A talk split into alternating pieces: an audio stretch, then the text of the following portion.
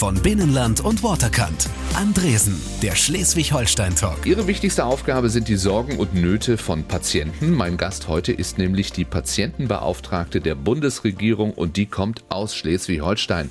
Professor Dr. Claudia Schmidtke ist da. Schönen guten Abend. Schönen guten Abend. Obwohl Sie Herzchirurgin sind, haben Sie aber einen Kaffee genommen. Das beruhigt mich persönlich auch. das kann Sie auch beruhigen, aber eine Tasse ist ja dann auch gut, das ist in Ordnung. Und wenn der Blutdruck nicht allzu hoch ist, dann können Sie auch vielleicht zwei oder drei Tassen am Tag trinken. Wie sehr hilft es, äh, am offenen Herzen operiert zu haben in der Politik? Das hilft sehr, weil es natürlich Themen gibt, die mir ähm, im wahrsten Sinne des Wortes am Herzen liegen, wie zum Beispiel Organspende. Und wenn ich in die Diskussion gehe ähm, und werbe für eine Widerspruchsregelung, das tue ich ja aktuell, dann nimmt man mir das auch ab. Und im Vergleich zu meinen Kollegen im Parlament kenne ich die Abläufe in den Kliniken, ich kenne aber vor allen Dingen die Patienten, ich habe die Gesichter gesehen ähm, und das erleichtert mir natürlich einiges. Mit ruhiger Hand, klaren Worten und mit viel Willen kämpft mein heutiger Gast um und für Menschenleben. Wer Professor Dr. Claudia Schmidtke noch nicht kennt, der behält ihren Namen nach dieser Sendung auf jeden Fall im Gedächtnis. Wie oft messen Sie im Alltag Ihren Puls? Gelegentlich, wenn ich den Eindruck habe, ich habe Fieber. Das ist ja eine ganz einfache Möglichkeit, dann das mal zu überprüfen. Ähm, und ansonsten nicht so sehr, weil ich habe einen normalen Blutdruck und der Puls ist in der Regel auch normal. Ist er jetzt anders als sonst? Aktuell? Nein. Das beruhigt mich. Es soll Ihnen gut gehen hier. Ähm, wir haben eine kleine äh, Tradition in dieser Sendung. Der Gast stellt sich selber vor. Und ich sage immer, Sie sollen jetzt nicht mühsam nach Worten suchen. Deswegen haben wir das schon mal vorbereitet. Es wäre ganz toll, wenn Sie das einfach mal vorlesen. Und wenn Sie irgendwo protestieren wollen, tun Sie das gerne. Eigentlich ist mein Leben wie Skat. Deshalb ziehe ich hier auch direkt ein paar Vergleiche mit dem Spiel. Die Blattfarben stehen für meine verschiedenen Lebensbereiche. Herz ist für mich natürlich Trumpf und ganz klar die wichtigste Farbe. Sie steht für meinen Beruf als Herzchirurgin. Er bedeutet mir alles und prägt mich sehr. Ich denke gerne an die Zeit in der Klinik in Bad Segeberg zurück. Das andere Rot Karo ist auch mit Liebe verbunden denn die Form erinnert mich an die Landkarte meiner Heimat Schleswig-Holstein mit meinem Geburtsort Neumünster. Die beiden schwarzen Farben habe ich erst seit ein paar Jahren auf der Hand. Sie passen gut zu meiner aktuellen Arbeit, bei der ich ja auch meistens dunkel gekleidet bin. Es hat aber nichts mit dunklen Machenschaften zu tun. Mit viel Kreuz oder besser vielen Kreuzen der Bürger aus meinem Wahlkreis Lübeck, den Ämtern Berkentin und Sandesneben, konnte ich 2017 in den Bundestag einziehen. In meiner CDU zeige ich immer wieder Kante, ecke auch mal an und durchkreuze die Pläne meiner Kollegen. Aber alles nur, damit Deutschland noch etwas besser wird. Fehlt noch Peak. Es steht für meine Aufgabe als Patientenbeauftragte der Bundesregierung. Eine tolle Farbe, denn sie ist eine Mischung aus Herz, meinem Beruf, und Kreuz, Politik. Aber erst mit all meinen Claudia Schmidtke-Karten zusammen kann ich die richtigen Stiche machen und gewinnen. Denn jede einzelne Karte steht für meine Eigenschaften und Erfahrungen, wie Hartnäckigkeit, Analytik, Konzentration, Ausdauer, Wissen und Einfühlungsvermögen. Nur so kann ich in meinen, meinen Leben punkten. Welche Ihrer Eigenschaften beschreibt sie am besten? Hartnäckigkeit, was Sie ja aufgeführt haben, das ist sicher ähm, ein, eine Eigenschaft, äh, die ich habe und die man auch braucht. Die braucht man, wenn man als Frau Karriere machen will in einem chirurgischen Fach und ähm, auch gerade in der Herzchirurgie. Ist das ähm, eine Männerdomäne? Ja, das ist eine absolute Männerdomäne. Warum ist das so? Chirurgische ähm, Fächer sind Männerdomänen und die Herzchirurgie ganz besonders. Wir haben bis heute keine ähm, herzchirurgische Chefärztin in dem Fach. Warum das so ist, ähm, ja, ich äh, bemühe mich immer, Frauen oder habe mich bemüht, Frauen zu unterstützen auf dem Weg in der Chirurgie, aber es ist ähm, ein Fach, ähm, das eine lange Ausbildungszeit hat. Ähm, viele Frauen beginnen und gehen dann doch wieder weg. Ähm, es ist anstrengend, es ist, ich sage ja mal, ein asozialer Beruf, denn ähm, auch wenn sie morgens ihre Startzeiten wissen, sie wissen nie, wann sie am Abend nach Hause kommen, ob sie nach Hause kommen oder ob sie nicht doch länger operieren müssen. Sie können nicht einfach das Skalpell fallen fallen lassen, äh, wenn Patienten zu versorgen sind. Das sind auch keine 90-Minuten-Operationen. Ja, Nein, das sind ne? auch keine 90-Minuten-Operationen. Ja. Sie stehen halt wirklich sehr lange, das geht über Stunden. Manchmal stehen sie auch Nächte, wenn sie Notfälle haben. Ähm, das äh, gibt es durchaus. Meine Gäste bringen auch immer Musik mit. Musik, die ans Herz geht, darf ich äh, in Ihrem Falle gleich doppelt sagen. Phil Collins haben sich ausgesucht, zum Beispiel mit Come With Me. Was verbinden Sie mit diesem Lied? Phil Collins ähm, ist ein Sänger, den ich ähm, schon zu Schulzeiten sehr gemocht habe und äh, begleitet mich eigentlich wirklich mein Leben lang. Und ich finde, es ist ein, ein absolut schöner äh, Titel, der auch ein bisschen das gemeinsame und Wir-Gefühl beschreibt. Phil Collins, für Professor Dr. Claudia Schmidtke. Man braucht ja schon immer die halbe Sendezeit, um ihren kompletten Titel auch aufzuzählen. Das stimmt, aber noch passt alles auf die Visitenkarte. Kann da noch mal was dazukommen? Ja, also ich finde, der, der äh, Titel, ähm, den ich tragen darf seit Januar des Jahres, ähm, ist ja eigentlich jetzt so der längste, die Beauftragte der Bundesregierung für die Belange der Patientinnen und Patienten. So heißt das offiziell. So heißt das offiziell. Also was wir so, so landläufig als Patientenbeauftragte so, ist so steht es, so steht ja. es in der Ernennungsurkunde. Dann ist ja das MDB, das Mitglied des Bundestages, die Abkürzung, die kriegt man dann auch noch drauf. Die kriegt man auch noch drauf. Dann habe ich noch ein, ähm, ein MBA auch noch gemacht. Also ja, ja, schon einiges. Eine A4-Visitenkarte haben Sie nämlich. Was macht denn die Patientenbeauftragte genau? Die Patientenbeauftragte ähm, ist verankert letztendlich im fünften ähm, Sozialgesetzbuch. Ähm, und ich werde das jetzt mal vorlesen, damit sich jeder mal einen Eindruck machen ah, kann. Ich hatte mich schon gefragt, was, weil, weil die, äh, Frau Professor Doktor hat also ganz viele Zettel mitgebracht. Und das ist bei Talksendungen immer ganz, dass man denkt, oh je, da hat. ich frage doch. Nee, machen Sie, gerne. Seien Sie froh, dass ich nur Zettel und keine Skalpelle mit habe. Aufgabe der beauftragten Person ist es, darauf hinzuwirken, dass die Belange von Patientinnen und Patienten besonders hinsichtlich ihrer Rechte auf umfassende und unabhängige Beratung und objektive Information durch Leistungserbringer, Kostenträger und Behörden im Gesundheitswesen und auf die Beteiligung bei Fragen der Sicherstellung der medizinischen Versorgung berücksichtigt werden. Das heißt, ich bekomme auch im Grunde alle Gesetzgebungsverfahren, die in irgendeiner Form auf Patientinnen oder Patienten einen Einfluss haben könnte, vorgelegt. Ich kann überall Stellung dazu nehmen oder muss es auch äh, teilweise. Ja, also ich. Da haben Sie besonders viel zu tun, weil der Jens Spahn macht ja ein Gesetz nach dem nächsten momentan. Ja, das ist auch ganz gut so. Er ist fleißig, aber ich äh, ziehe da auch mit. Das Tempo ist gut, finde ich, wenn es der Verbesserung der Versorgung dient. Das ist das Gesetzgebungsverfahren. Auf der anderen Seite steckt auch Kummerkasten in Ihrem Job? Das ist in der Tat so, natürlich. Ähm, in, auf, in meiner Geschäftsstelle laufen natürlich viele Anfragen an, klar. Äh, machen wir es mal konkret an einem Beispiel. Also äh, jemand wendet sich an Sie, weil er im Krankenhaus falsch behandelt worden ist, bei einer OP etwas schiefgegangen ist. Was, was machen Sie dann? Was können Sie dann machen? Dann kann ich ähm, beratend tätig sein und verweisen an die Stellen, die in der Tat dann zuständig sind. Ich kann ja nicht, ich bin ja keine Gutachterin und kann mir da ja keine Meinung äh, letztendlich ähm, absolut bilden. Ähm, aber selbstverständlich helfen wir weiter. Wer gesetzlich versichert ist, der hat oft so das Gefühl, so ein Patient zweiter Klasse zu sein. Ist das auch ein Thema für Sie als Patientenbeauftragte? Also ich mag ja dieses, ähm, dieses Zwei-Klassen-Medizin-Denken nicht so wirklich. Ähm, ich kenne es auch, äh, sag ich mal, aus meinem Dasein als Ärzte nicht. Für mich ist jeder Patient Patient und es ist dann ziemlich egal, äh, wie er versichert ist und selbstverständlich wird jeder Patient bestmöglich äh, behandelt. Das ist immer meine Devise ge gewesen. Und doch und das, gibt es die Ärzte, ich sage das, das ich gestehe es, ich so. bin Privatpatient und ja. ich werde manchmal in separierte Wartezimmer ja, geschoben ich, und frage mich, warum ist das so? Ich sage Ihnen aber auch was anderes. Ich, Im Gegenteil, ich bekomme teilweise auch Schreiben von Privatversicherten, die Leistungen nicht bezahlt bekommen, ähm, die aber den gesetzlich Versicherten erstattet werden. Also auch die Variante gibt's. Das kann man wirklich in beide Richtungen bespielen. Wenn Sie jetzt Patientenbeauftragte sind, müssen Sie ja eigentlich auch mal Ihren Kolleginnen und Kollegen auf den Schlips treten, auf die Füße treten, den Ärztinnen und Ärzten.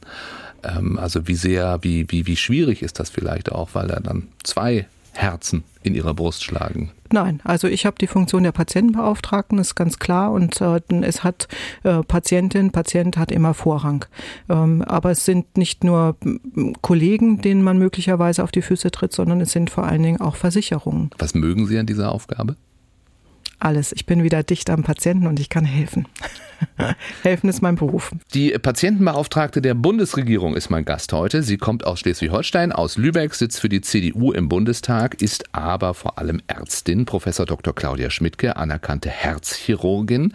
Äh, wenn Sie es sich nicht ausgesucht hätten, dann hätte ich es mir ausgesucht, weil Sie da sind, die Bee Gees und Stayin' Alive. Und das ist ja ein Song, äh, der tatsächlich für Sie von Berufswegen schon eine besondere Bedeutung hat.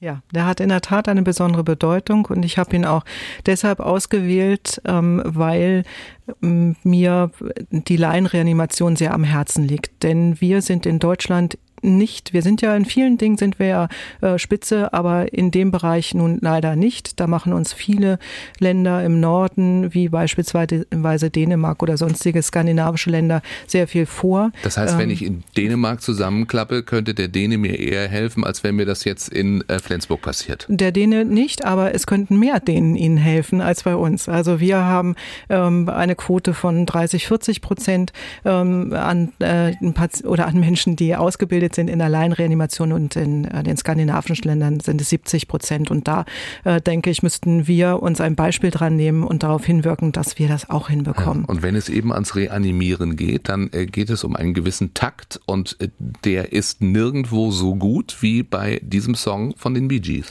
Exakt. Doch, es gibt noch eine Alternative, aber das war jetzt nicht so ganz mein Geschmack. also ich habe Dancing Queen ginge noch, aber ja. habe ich äh, und Like Richtig? a Prayer von Madonna, aber oh, auch da sind, erst die ja. schnelleren äh, Ist auch schön, ja. genau. Es gibt noch Helene Fischer, Atemlos. Das find, freut mich persönlich, dass sie sich dann für die Bee Gees äh, Genau, es gibt, haben. gibt noch eine Variante, aber die ist fast boshaft und ah. deshalb sage ich die nicht. Die sagen Sie. Okay, es ist Highway to Hell. Obwohl ich finde atemlos fast noch schlimmer, ehrlich gesagt, denn es geht auch darum, wieder zu Atem zu kommen.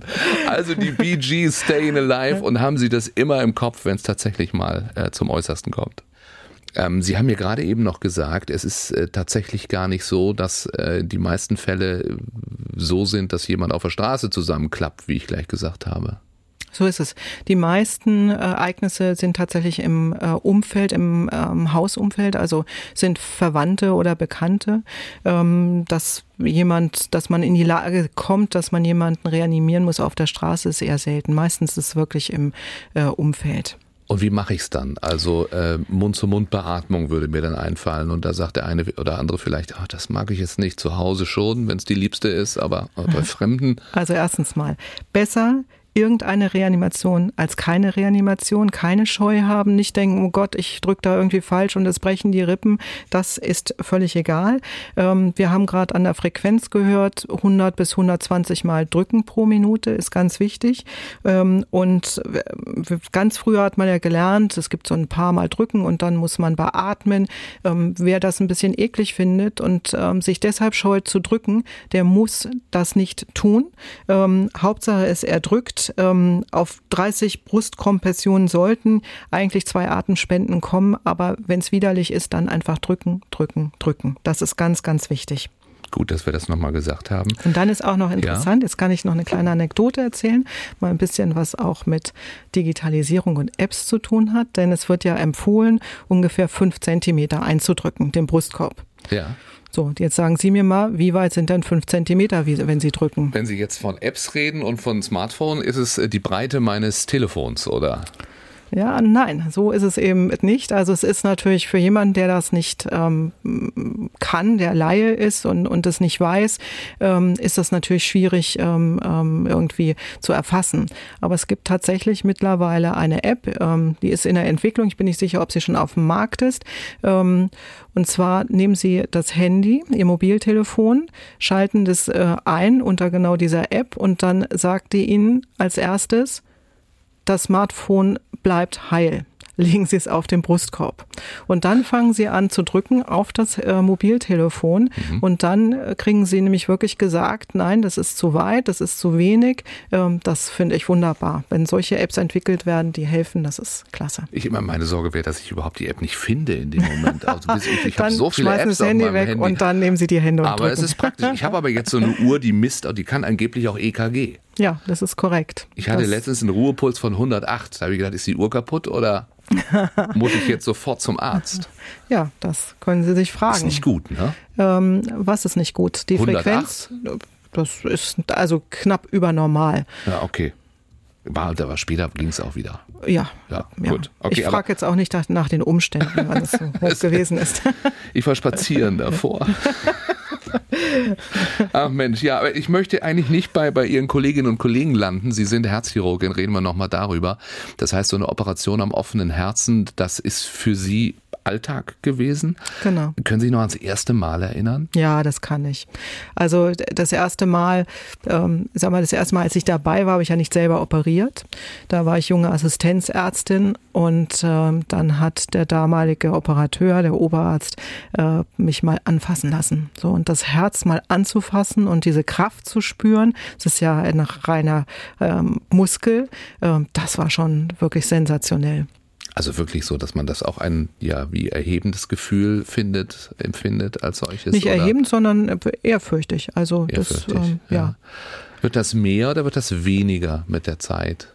Das ist natürlich ein, ein Beruf, der natürlich eine Routine ähm, irgendwann hat. Und es gibt Phasen in einer Operation, die laufen ab, ohne dass sie denken müssen.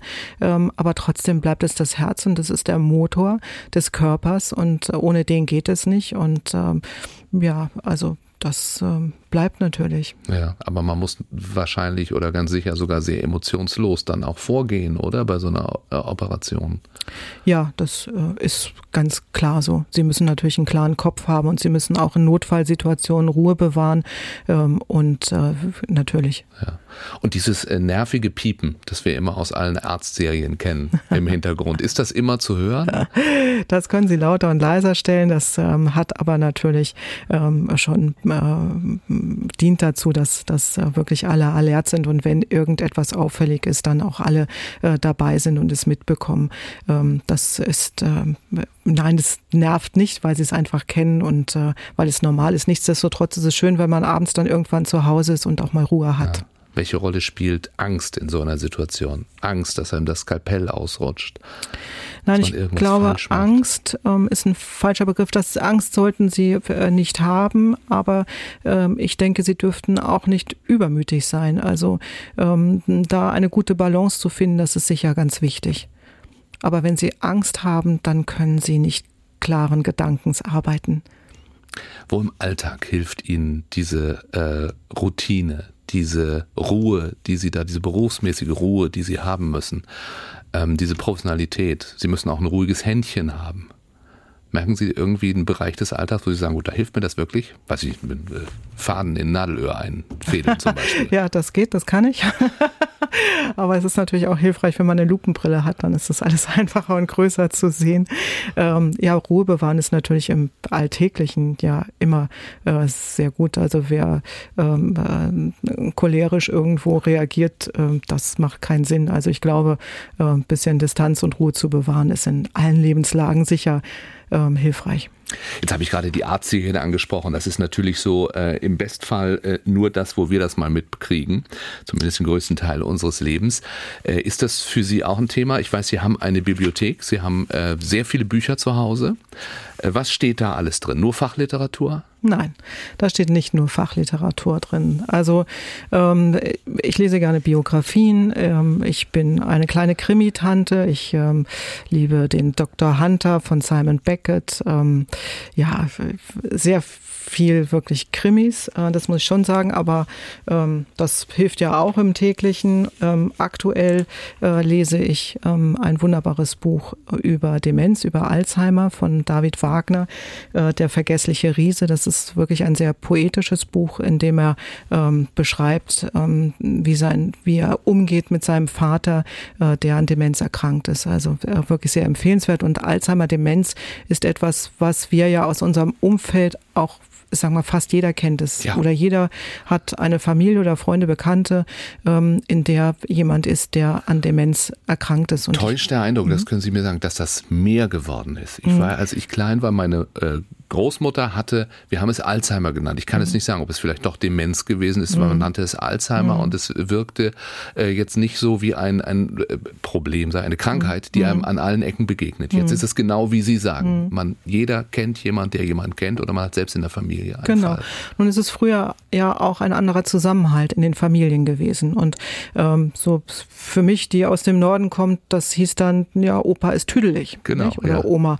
Ähm, das war dann auch fast normal. Ähm, aber das ist natürlich äh, genau das, äh, was wir jetzt als Demenz äh, bezeichnen. Mm, wir haben jetzt mittlerweile andere Probleme, weil wir in dem Familienverbund nicht mehr sind äh, und weil wir das nicht mehr täglich auffangen können in der Familie. Und dann gibt es natürlich Versorgungsprobleme, das ist ganz klar. Wohin mit Oma oder Opa? Ähm, wer versorgt sie oder ihn? Das sind natürlich jetzt an, ganz andere Dimensionen. Und was dazu kommt, ist natürlich, dass wir alle älter werden. Und damit treten natürlich auch solche Erkrankungen äh, vermehrt auf. Mhm. Mit all den Problemen, die Sie angesprochen Exakt. haben, die wir haben in der Versorgung, eben Exakt. auch mangelnde Pflegekräfte, äh, aber ja auch ganz andere Konzepte, als es sie früher gab für Demenzkranke. Ja, das ist richtig. Wobei auch andere Länder ja uns ähm, auch äh, gute Beispiele geben, so wie es in den Niederlanden zum Beispiel ist. Dann gibt es dort ähm, quasi nachgebaut ein Dorf äh, für Demenzerkrankte und sowas ist natürlich äh, grandios. Und ich glaube, da müssen wir noch ein bisschen äh, hinterher und uns ein bisschen was abgucken. Die Haltestelle, das gibt es, glaube ich, noch schon ziemlich oft dann auch bei uns. Das ist nicht ein ganzes mhm. Dorf, aber die Haltestelle, die dann ja. dahin gebaut wird, wo dann Demenzkranke warten können den ganzen genau. Tag, weil sie meinen, sie müssen auf den Bus warten oder genau. so zum Beispiel. Genau. Ja, also Arztromane, um nochmal darauf zurückzukommen, haben Sie nicht in Ihrer Bibliothek. Nein, Arztromane nee. in der Tat, nein. Okay. Wenn Muss ich jetzt passen. frage Arztroman oder Seriendoktor, könnten Sie das gleich äh, auseinanderhalten? Dr. Norden, Dr. Daniel Norden. Sagt mir nichts. ist ein Arztroman, ist ein ah, Groschenheft. Okay. Ja, und Professor Brinkmann, da sagt Ihnen aber was. Selbstverständlich, ja, das war ja ein Muss. Für mich war mal Dr. Crusher, das war Bordarzt auf wobei, Enterprise. Wobei ich bis heute nicht verstehe, warum äh, der Professor Brinkmann die Röntgenbilder auf dem Schreibtisch liegend lesen konnte.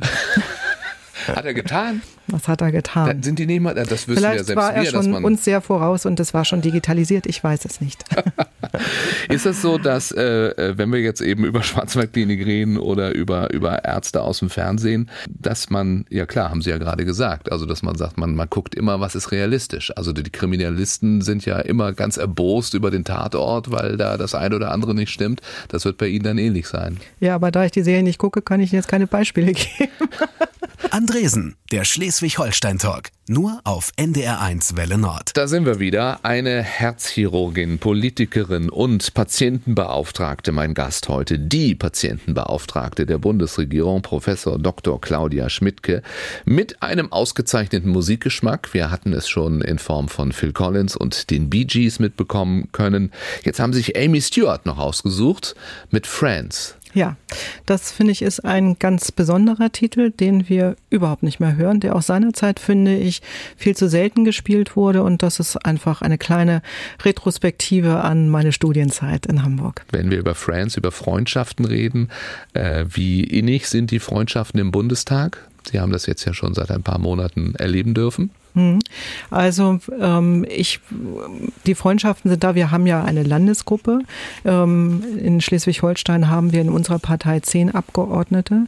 Ähm, das sind ähm, mehr oder weniger auch Freundschaften, in denen man sich gut austauschen kann. Ich muss sagen, das Verhältnis ist extrem gut und extrem kollegial und wir sind deshalb auch eine tolle Truppe, weil wir ähm, einfach ja sehr, sehr viel von aus allen gesellschaftspolitischen ähm, Teilen abbilden. Also einer kümmert sich um Wirtschaft, ähm, Frau Schmidtke beispielsweise um Medizin, Gesundheit. Ähm, äh, dann gibt es Kollegen, die sich kümmern um Inneres, um Außenpolitik. Ähm, das ist einfach klasse. Und so haben wir auch einen guten Austausch und ähm, können auch wirklich hier den Schleswig-Holsteinern, glaube ich, ganz Gutes bieten insgesamt. Politik und Medizin, wie passen äh, diese beiden Bereiche für Sie unter einen Hut?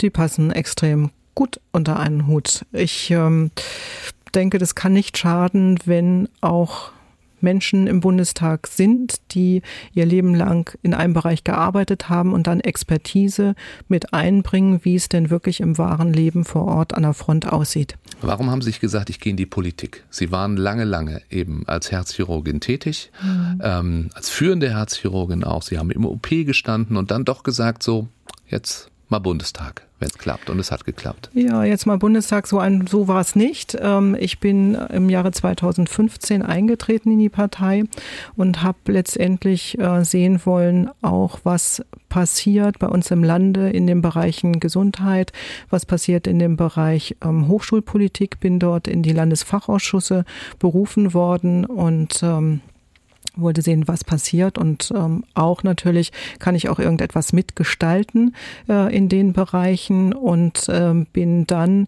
äh, im Jahre 2016 nominiert worden für den Bundestag, ähm, denn meine Vorgängerin ist nicht mehr angetreten. Ähm, und ähm, ja, und nachdem ich nominiert war, bin ich dann in den Wahlkampf gezogen. Der hat unheimlich viel Spaß gemacht. Ich habe unheimlich viele Erfahrungen gemacht. Ähm, und es war relativ unwahrscheinlich, dass ich meinen Wahlkreis gewinnen werde. Ähm, es war auch sehr unwahrscheinlich, dass irgendjemand über die Liste einziehen äh, wird. Insofern waren viele sehr überrascht, dass ich dann das Direktmandat ähm, errungen habe letztendlich, denn ähm, 52 Jahre lang war die SPD äh, in der Vorhand und hat das Direktmandat in Lübeck und äh, dem nordwestlichen Herzogtum Lauenburg vertreten. Ähm, und das war schon, ja, ich denke, das ist schon respektabel nach 52 Jahren dann ähm, das mal umzuschalten auf die CDU.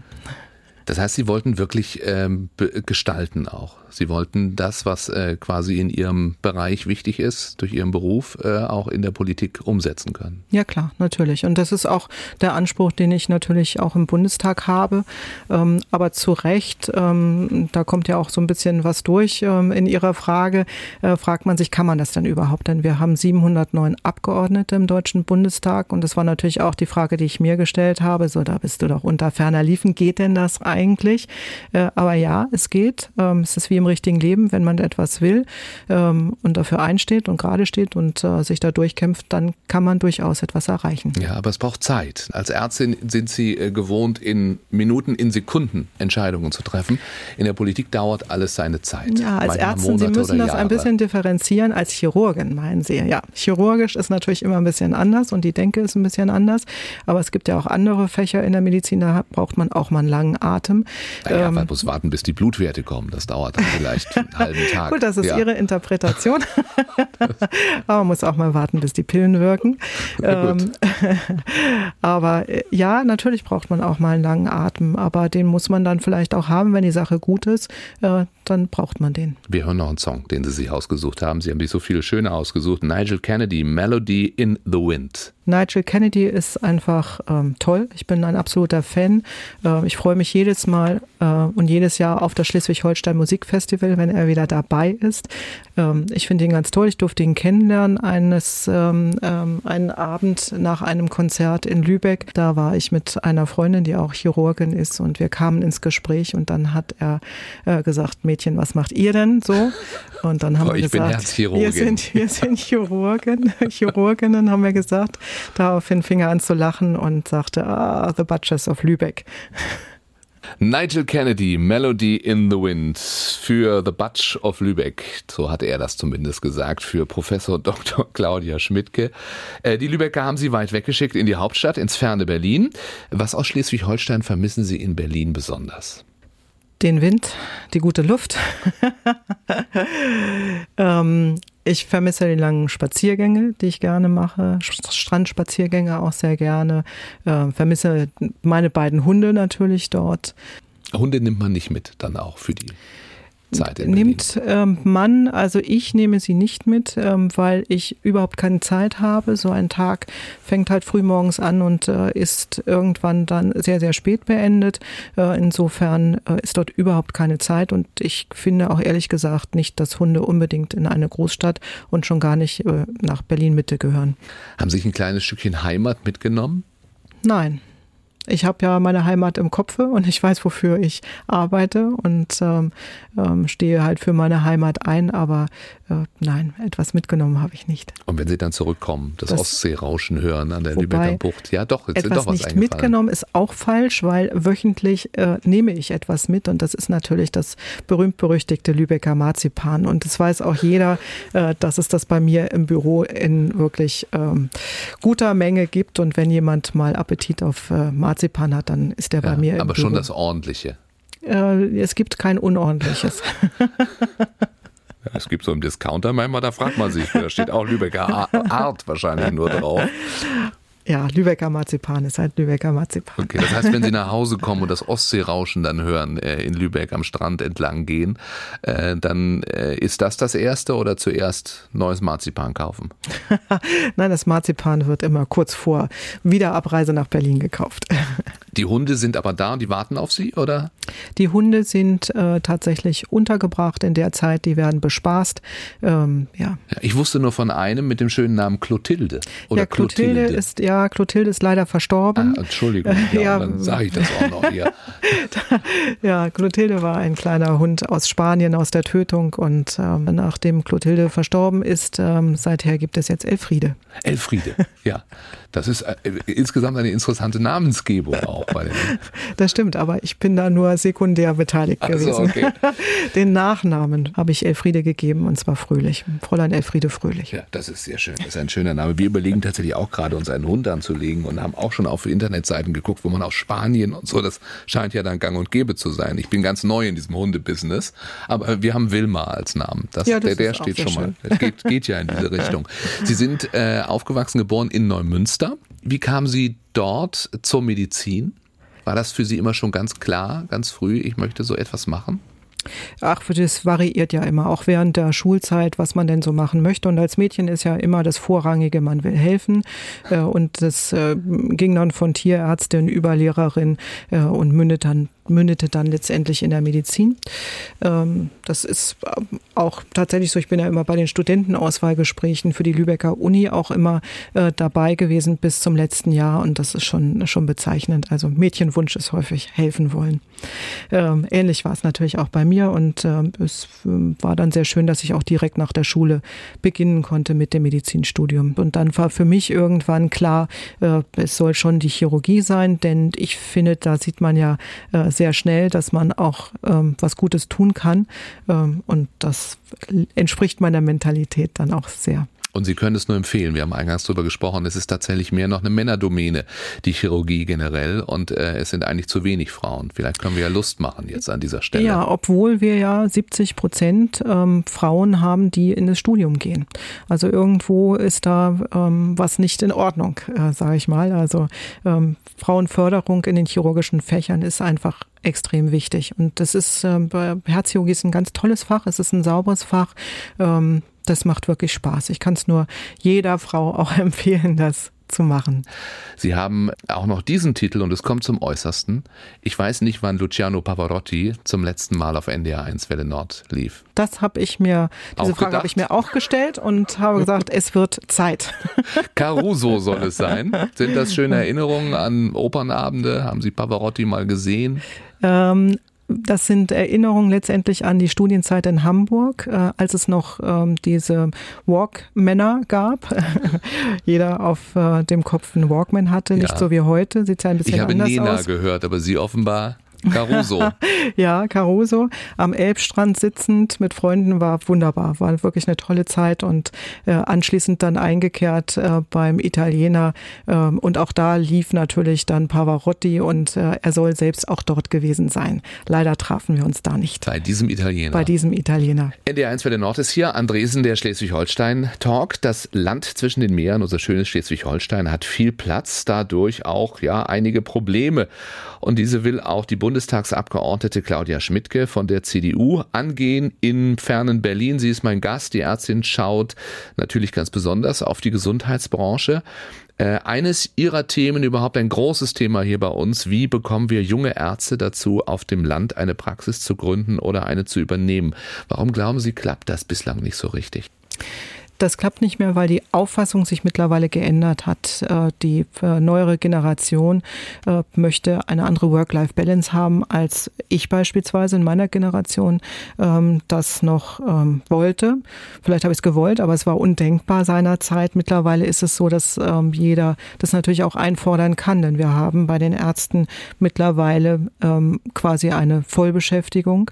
Jeder kann sich aussuchen, in welchem Bereich er arbeitet und aber natürlich natürlich auch, in welchem Bereich er die meiste Freizeit hat. Und das hat äh, man sicher nicht, ähm, wenn man niedergelassen ist als Hausärztin mhm. oder Hausarzt. Und sogar auf dem Land. Ne? So ist es. Äh, quasi so ist der Ansprechpartner für alles dann ist. So ist Wirklich es. alles, ja. Genau. Ja. Was tun wir dann? Also welche, welche Möglichkeiten gibt es? Sie sind, glaube ich, ein Fan von Gemeindeschwestern, also äh, Pflegepersonal mit Extraqualifikation. Habe ich das richtig wiedergegeben? Sie ja, das, ja. Äh, da bin ich ein absoluter Fan von. Ich habe das auch schon besprochen mit Heiner Garg, der auch Fan davon ist. Da habe ich gesagt, dann machen wir das doch mal gemeinsam hier. Unser Gesundheitsminister hier in Schleswig-Holstein, ja. Ähm, ja, das, wir erinnern das vielleicht so von früher. Das war dann auf dem Dorf so. Ähm, das ist nicht immer der Arzt oder der Hausarzt überall rumgefahren, auch bei älteren Menschen, äh, sondern es gab eine Gemeindeschwester, die kannte sich gut aus, die kannte die Familien, die wusste um die Versorgungsnöte äh, und hat da sicher sehr viel abgepuffert. Ein Thema, für das Sie sich als Herzchirurgin besonders einsetzen, Sie haben es auch schon mal erwähnt, ist die Organspende. Was wäre da Ihr Wunsch? Mein Wunsch äh, ist, das ist letztendlich aber das Ziel aller Abgeordneten im Bundestag, äh, dass es mehr Organspenden gibt, dass den Patienten und den Patientinnen, die auf ein Organ warten, dass die Wartezeit verkürzt wird und dass sie ähm, wirklich das rettende Organ erhalten. Ähm, wie man da hinkommt, da sind wir unterschiedlicher Auffassung. Meine Auffassung ist, dass wir nicht umhin kommen, einen Paradigmenwechsel einzuleiten, dass Organspende selbstverständlich ist und das werden wir, glaube ich, nur über eine Widerspruchsregelung hinbekommen. Also jeder ist automatisch Organspender, es sei denn, er widerspricht. So ist es. Man wird automatisch zum Spender, wenn man nicht sich anders geäußert hat. Das hat natürlich äh, auch Vorteile, weil sie einfach in meinen Augen die äh, Angehörigen entlasten, die nämlich im Moment ja gefragt werden, was denn der mutmaßliche Wille des Patienten oder desjenigen, der da verstirbt gerade äh, gewesen ist. In Und einer Situation, in der man nun überhaupt nicht eigentlich in der Lage ist, Entscheidungen wollte ich gerade sagen, ne? so ja. ist es. Sie stehen, ich habe diese Gespräche ja geführt ähm, und ähm, das ist schön, wenn Sie da einen sensiblen Arzt oder Ärztin haben, die mit viel Einfühlungsvermögen dann darauf hinkommt. Ähm, das haben Sie aber nicht mehr. Aber Sie müssen vor allen Dingen dran denken, dass Angehörige da gerade jemanden sterben sehen, der plötzlich verstirbt in der Regel. Das mag ein jüngeres Kind sein, das mag der äh, geliebte Mann sein und das können Sie einfach nicht fassen, was da gerade passiert. Und dann sollen Sie in dieser Situation auch noch entscheiden darüber, ob Organe entnommen werden können oder nicht. Das ist eine schwierige Situation. Und ähm, da erzähle ich Ihnen mal zwei Beispiele. Ein Beispiel ist ähm, äh, jemand, ich bin, mache ja nur mehrere Veranstaltungen und dann kam am Rande jemand auf mich zu und sagte, ich habe das Problem auch gehabt. Mein Bruder ist verstorben. Ich habe zwar noch eine Schwester, aber die hat gesagt, ich kann das nicht entscheiden, entscheide du das. Und damit war die Entscheidung bei mir. Und dann habe ich mir überlegt, was ist denn das Sinnvollste? Und dann weiß ich, mindestens drei Menschen können ähm, weiterleben oder können überhaupt leben, wenn äh, ich die Organe meines Bruders freigebe. Das hat sie dann gemacht.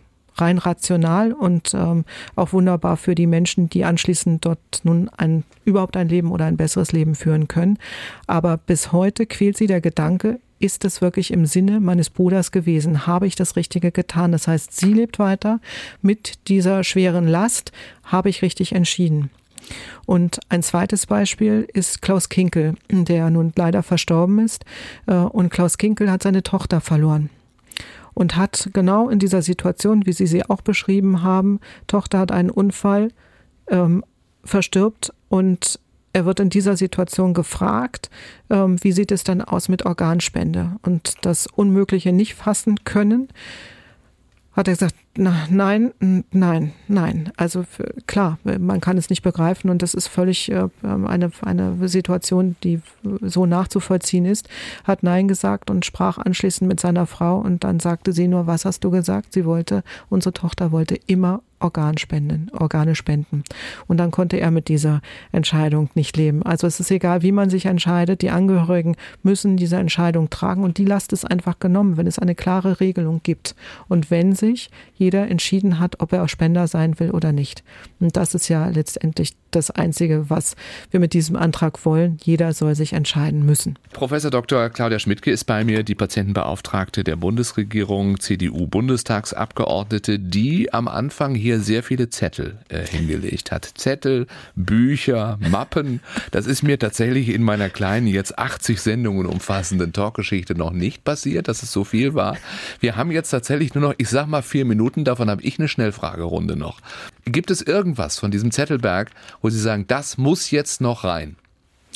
Ach, das sind so viele Dinge. Ich muss noch mal wiederkommen, um alles loszuwerden. Oder so. Oder so. Dann mache ich jetzt mal die schnellen Fragen. Das gibt es ja immer so zum Ende. Ne? Also eine kurze Frage. Sie antworten einfach spontan, was Ihnen dazu einfällt. Sommer oder Winter? Sommer. Bahnfahren oder Flugzeug? Bahnfahren. Geht auch kaum anders, ne? Nach Berlin. Gar keine Chance Nein, von Hamburg, ich, ne? ich, ich, finde das wunderbar, weil äh, ja auch Flug also mit dem Flugzeug natürlich ist man etwas schneller da, aber es ist ja auch immer ein bisschen umständlicher. Ich muss ja nun aus Lübeck dann irgendwie zum Flughafen kommen, äh, dann müssen Sie rechtzeitig da sein, dann müssen Sie durch die Kontrollen gehen. Ich muss sagen, da setze ich mich ganz entspannt in die Bahn und dann kann ich schon arbeiten. Hamburg-Berlin funktioniert auch meistens, ja. Ist auch ein schöner ICE. ja, die Bahn funktioniert, wie sie funktioniert. so, wie lange hält die GroKo noch? Ja, bis zum Ende. Wer ist cooler, Angela Merkel oder Jens Spahn? Beide. Das Peinlichste, was mir bislang im Bundestag passiert ist. Nee, fällt mir jetzt wirklich nichts ein. Dann wünsche ich Ihnen, dass es so bleibt. In der Bundestagskantine esse ich besonders gerne. Ähm, eher gar nicht. Ich komme so selten zum Essen. Immer von wegen, ne? nicht Work-Life-Balance, sondern ja. voller Einsatz. Ja. Der verlassenste Ort im Bundestag ist? Der verlassenste Ort, an dem bin ich nie. Vor lauter Arbeit. Dafür habe ich ein Skalpell auch schon mal benutzt. Ja, zum Briefe öffnen. Das muss sehr gut gehen. Äh, vor diesen Arztbesuchen drücke ich mich gerne mal. Ich bin ja selber Ärztin. Ich äh, bin ja täglich bei mir. Also ich muss niemanden weiter belästigen. Auf meinem Lebensweg hat mich am meisten überrascht. Dass ich im Bundestag gelandet bin. Richtig laut werde ich, wenn? Selten. Traurig macht mich, wenn? Wenn Menschen unglücklich sind. Darüber kann ich herzhaft lachen. Über mich. Und dabei kann ich am besten nachdenken? Ähm, beim Spaziergang, äh, das ist wirklich für mich Meditation.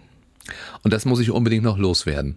Und die lasse ich weg, die Frage, weil Sie haben noch so viel Zettel sagen, sonst liegen. haben Sie ja, nicht so viel Zeit. Eben, genau, genau. Also vielen Dank für Ihre Offenheit, Frau Professor Dr. Claudia Schmidtke. War schön, dass Sie hier waren. vielen Dank. Immer Dienstagabends ab 8. Andresen, der Schleswig-Holstein-Talk. Nur auf NDR1 Welle Nord. Wir lieben Schleswig-Holstein. Moin.